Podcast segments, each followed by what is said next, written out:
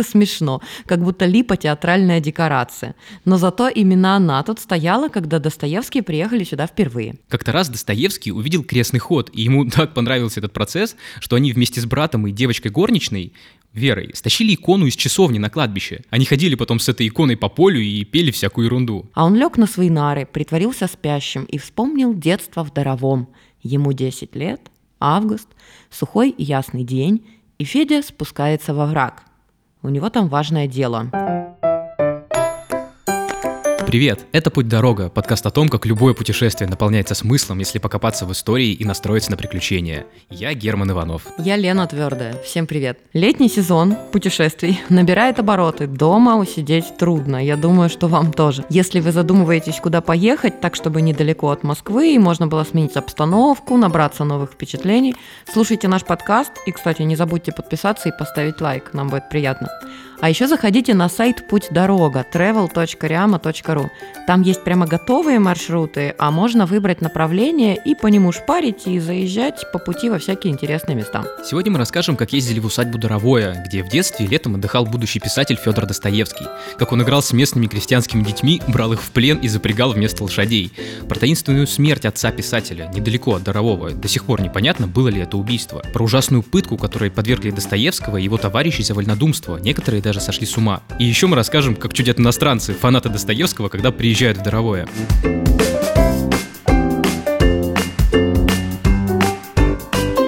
Доровое находится рядом с Зарайском. Сейчас там не музей в прямом смысле слова, а один маленький домик, и он закрыт, и парк, в котором можно гулять бесплатно. Там ни забора, ничего. Но если нужна экскурсия, ее можно заказать в Зарайском Кремле.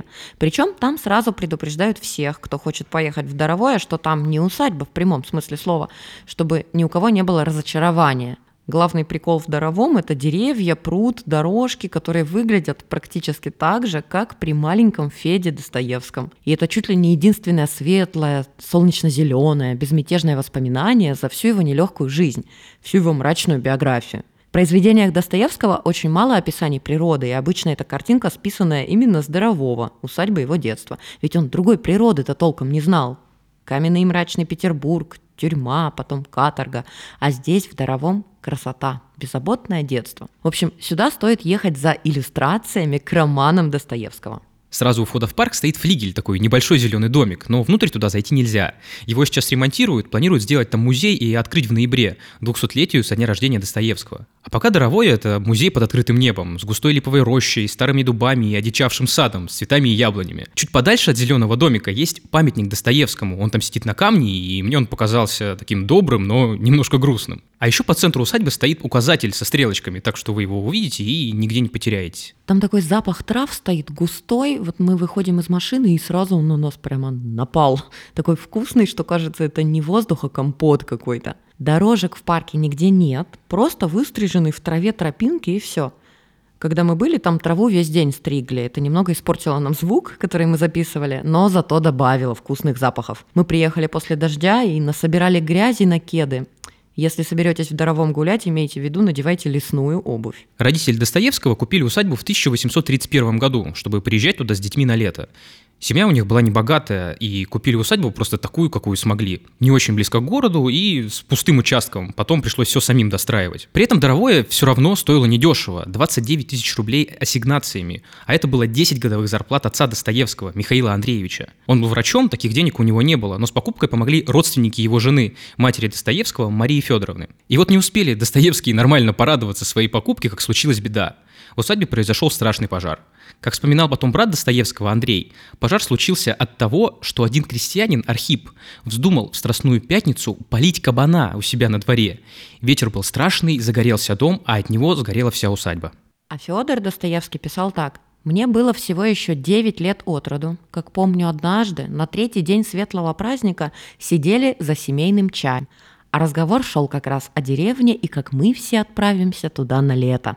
Вдруг отворилась дверь, и на пороге показался наш дворовый человек, Григорий Васильев, сейчас только из деревни прибывший.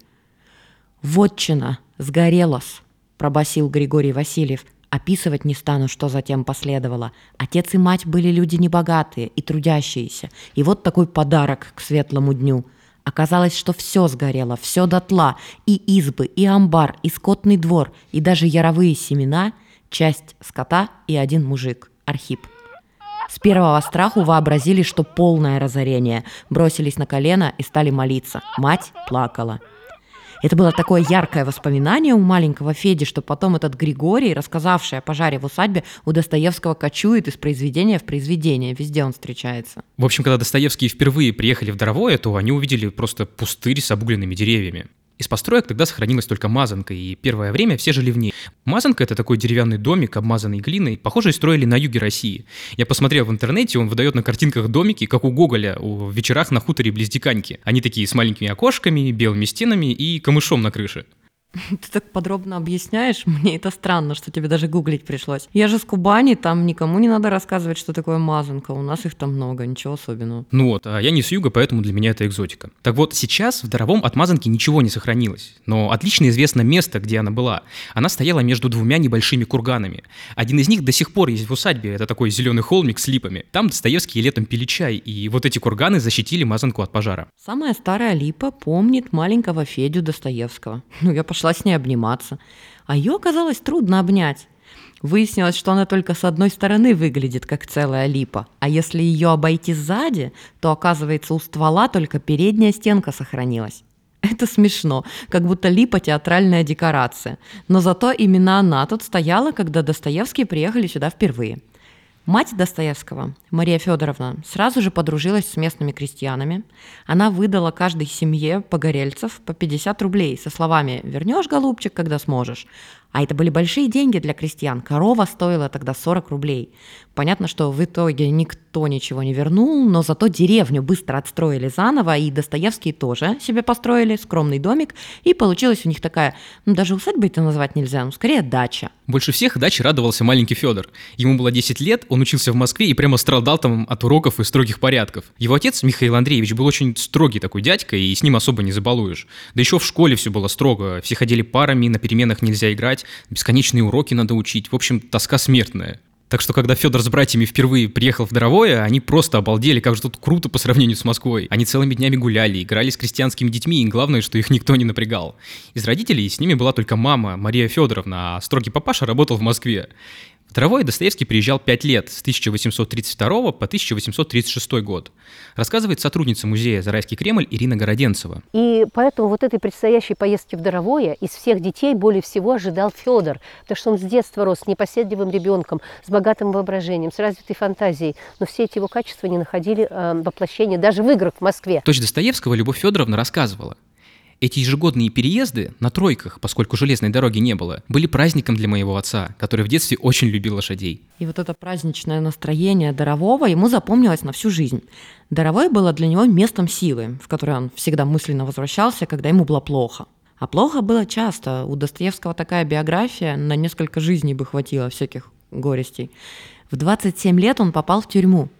Дело в том, что он состоял в кружке Петрашевского, знаменитого вольнодумца, который хотел освободить крестьян от крепостничества. Достоевского арестовали вместе со всеми, и он 8 месяцев провел в Петропавловской крепости. Первое время его очень удручало то, что он дворянин по рождению, никогда ни на кого не поднявший руки, он находится в одной камере со всяким сбродом, а тогда еще не было деления на политических и уголовных. То есть рядом с ним еще два десятка воров, убийцев, насильников. И вот это первое время его очень убивало. В своем рассказе «Мужик морей» Достоевский описывал, как заключенные в очередной раз устроили безобразную пьяную драку прямо во время какого-то какого-то церковного праздника. А он лег на свои нары, притворился спящим и вспомнил детство в Даровом. Ему 10 лет, август, сухой и ясный день, и Федя спускается во враг. У него там важное дело – выломать из орешника хлыст и пойти им стегать лягушек. По пути собрать нарядных букашек и жучков, и если повезет встретить ящерицу, главное, чтобы не змею их Федя побаивается. И вдруг в этой тишине ему показалось, что он услышал, как кто-то кричит «Волк бежит!». Умиротворение рассеялось. Он как закричит, как побежит. Выбежал на поляну и налетел на пашущего мужика. Его звали Марей. Марей через А. И вот ребенок в него прямо вцепился, задыхается, кричит «Волк бежит!». Мужик даже на секунду поверил «Где волк? Что ты?» Померещилось. И, как пишет Достоевский, увидел его испуг, погладил его по щеке пальцами, испачканными в земле, улыбнулся какой-то материнской улыбкой. Мальчик понял, наконец, что волка нет, почудилось. И мужик Морей сказал «Ступай, а я тебе во след посмотрю. Уж я тебя волку не дам». И Федя пошел и оглядывался каждые десять шагов, а мужик все стоял со своей кобыленкой, смотрел вслед, кивал головой каждый раз, когда мальчик оглядывался. Этот случай Достоевский и вспомнил очень ярко, лежа на нарах, а когда очнулся, понял, что до сих пор улыбается. А мы как будто иллюстрацию к этому рассказу увидели, ведь и лес, и полянка, все на месте. Никто, правда, не пашет, но вдалеке лежат какие-то снопы, как будто совсем недавно мужик морей здесь проходил.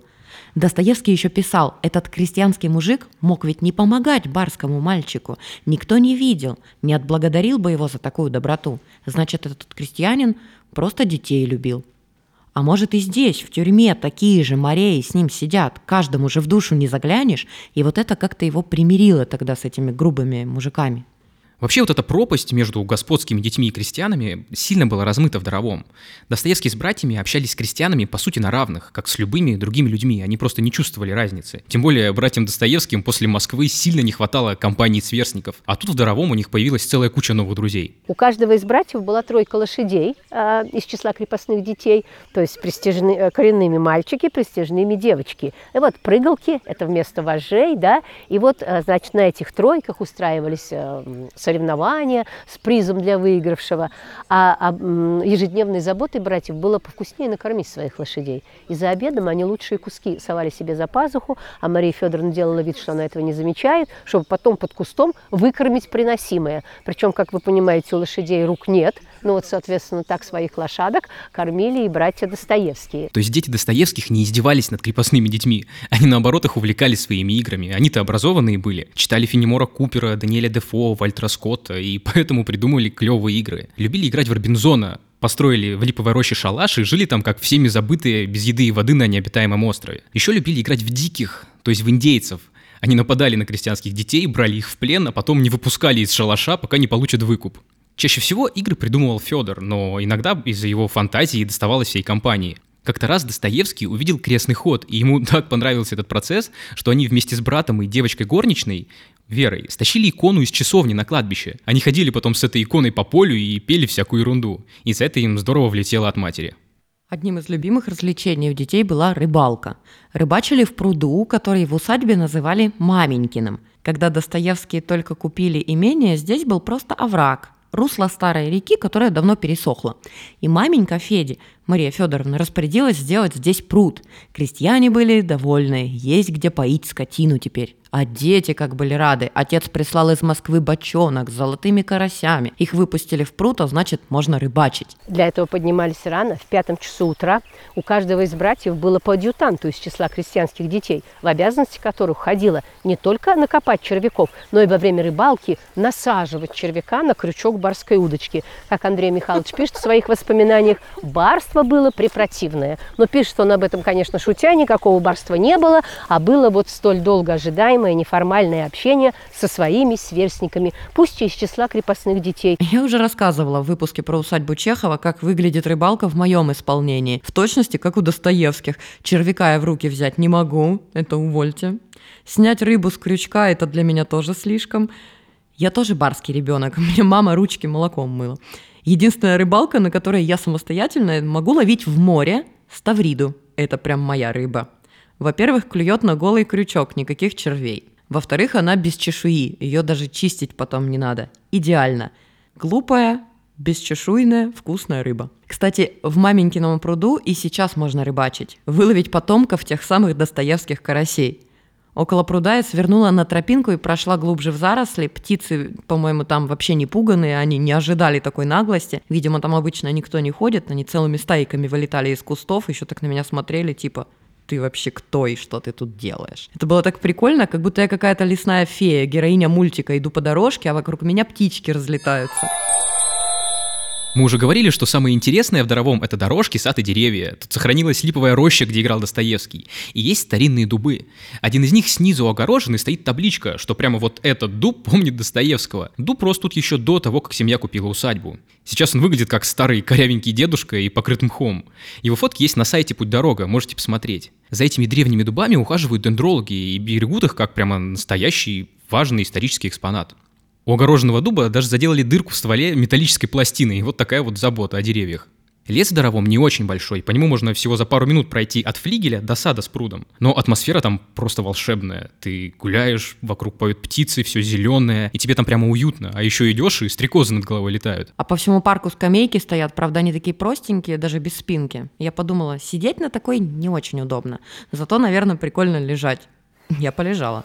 Посмотрела с нового ракурса на даровое Достоевского. Красота. Тишина, дубы и небо. Для Достоевского чудесные летние месяцы в Даровом закончились, когда умерла его мама от болезни в 36 лет. И после этого время счастливых летних каникул ушло навсегда – Достоевский побывал в Даровом еще раз уже взрослым, в 55 лет. Он специально сделал туда большой крюк по дороге из Москвы в Петербург, заходил в избы крестьянам и даже встретил там друзей своего детства. То есть все эти вот эти свои воспоминания он а, освежил, и после возвращения из Дарового в короткие, в кратчайшие сроки он пишет роман «Братья Карамазовы». А вот братья Карамазовы, он просто вот, это вот корни этого романа, они в Даровом. Соседняя с Даровым деревня называется Черемашня, а в романе Чермашня – Описание природы и характера персонажей Достоевский тоже брал из своих воспоминаний. И самое это главное, темная история отца-убийства, она тоже взята из жизни в Даровом. И до сих пор неизвестно, как на самом деле погиб отец Достоевского, Михаил Андреевич. Есть две версии. Возможно, что у него был инсульт, но еще есть вероятность, что его убили крестьяне. Он и до этого-то всегда был с тяжелым характером, а после смерти жены стал просто невыносим. Он пил, жестко обращался с крепостными и мог даже просто так кого-то выпороть. И еще ходили слухи, что он надругался над крестьянскими девушками. И вот его внезапно нашли мертвым на дороге между Даровым и Черемашней. Приехали следователи, начали всех допрашивать, даже детей, но так ничего и не добились. Так что если его все-таки убили, то сделали это чисто, не оставив никаких следов.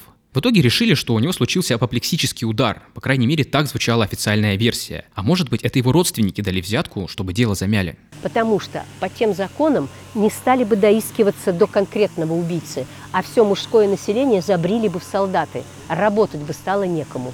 А Достоевсковеды Представляете, они так и называются. Достоевсковеды.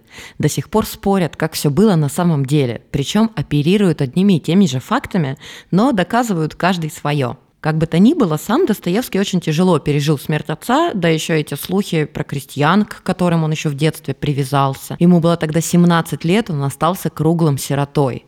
Дочь писателя, Любовь Федоровна, писала, он всю жизнь анализировал причины этой ужасной смерти. Создавая образ Федора Карамазова, он, может быть, вспомнил о скупости своего отца, доставившей его сыновьям столько страданий и столь возмущавшей их, об его пьянстве и о физическом отвращении, которое оно внушало его детям.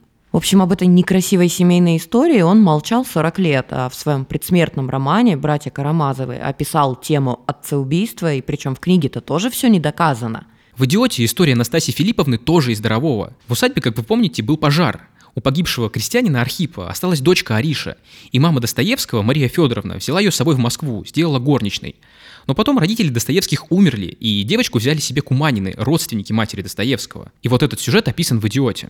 Но не только Доровое Достоевский описывал в своих книгах. Мы уже говорили, что Доровое находится возле Зарайска. На машине там ехать всего 15 минут, а в 19 веке надо было полдня пешком идти туда-обратно. Достоевский ходил в Зарайск за почтой. Так вот, Зарайск тоже есть в романах Достоевского. «Преступление и наказание» есть маляр Миколка. Он еще признался в убийстве старухи-проценщицы, хотя вообще был невиновен. Так вот, он родом из Зарайского уезда. Еще мать Раскольникова говорит, что заняла денег у купца Афанасия Вахрушина, а в Зарайске жили купцы Бахрушины. Это была известная богатая семья. Кстати, у нас есть целый выпуск про Зарайск. Мы туда ездили зимой, так что обязательно послушайте.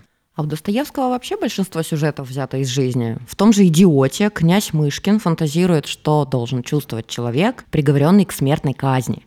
И это тоже из опыта самого Достоевского. Его и других петрошевцев приговорили к смертной казни. И вот рано утром их привезли в закрытой карете на плац. Стоял декабрь, был сильный мороз, а они были в одних рубахах, предсмертных белых рубахах. Им зачитали приговор, переломили над их головами шпаги, так положено было делать, если преступники дворяне. Достоевский потом вспоминал. Троих поставили к столбу для исполнения казни. Я стоял шестым, вызывали по трое. Следовательно, я был во второй очереди. И жить мне оставалось не более минуты. Они тогда не знали, что смертную казнь им отменили, им специально объявили об этом только в последний момент, когда они уже прощались с жизнью. Это была такая пытка, инсценировка казни. Многие, кто пережил это, психологически сломались, один даже сошел с ума. Достоевский в этот же день написал письмо брату, что уже переиспытал столько в жизни, что теперь мало что устрашит его. И еще пишет «Знай, что я не уныл, помни, что надежда меня не покинула, ведь был же я сегодня у смерти. Три четверти часа прожил с этой мыслью. Был у последнего мгновения. И теперь еще раз живу.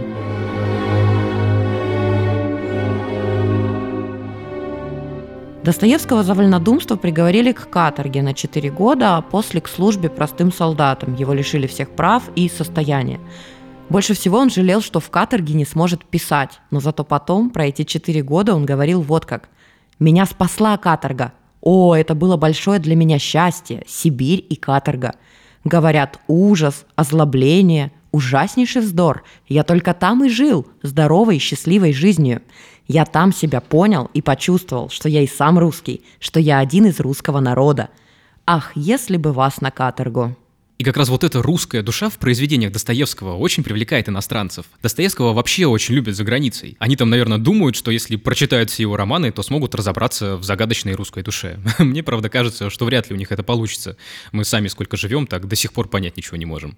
В общем, даже в маленькое Доровое, на краю Подмосковья, приезжают иностранные туристы. Ну и чудят тут, конечно, по-всякому. Как-то раз сюда приехал пожилой иностранец, Джон из Флориды, поклонник Достоевского.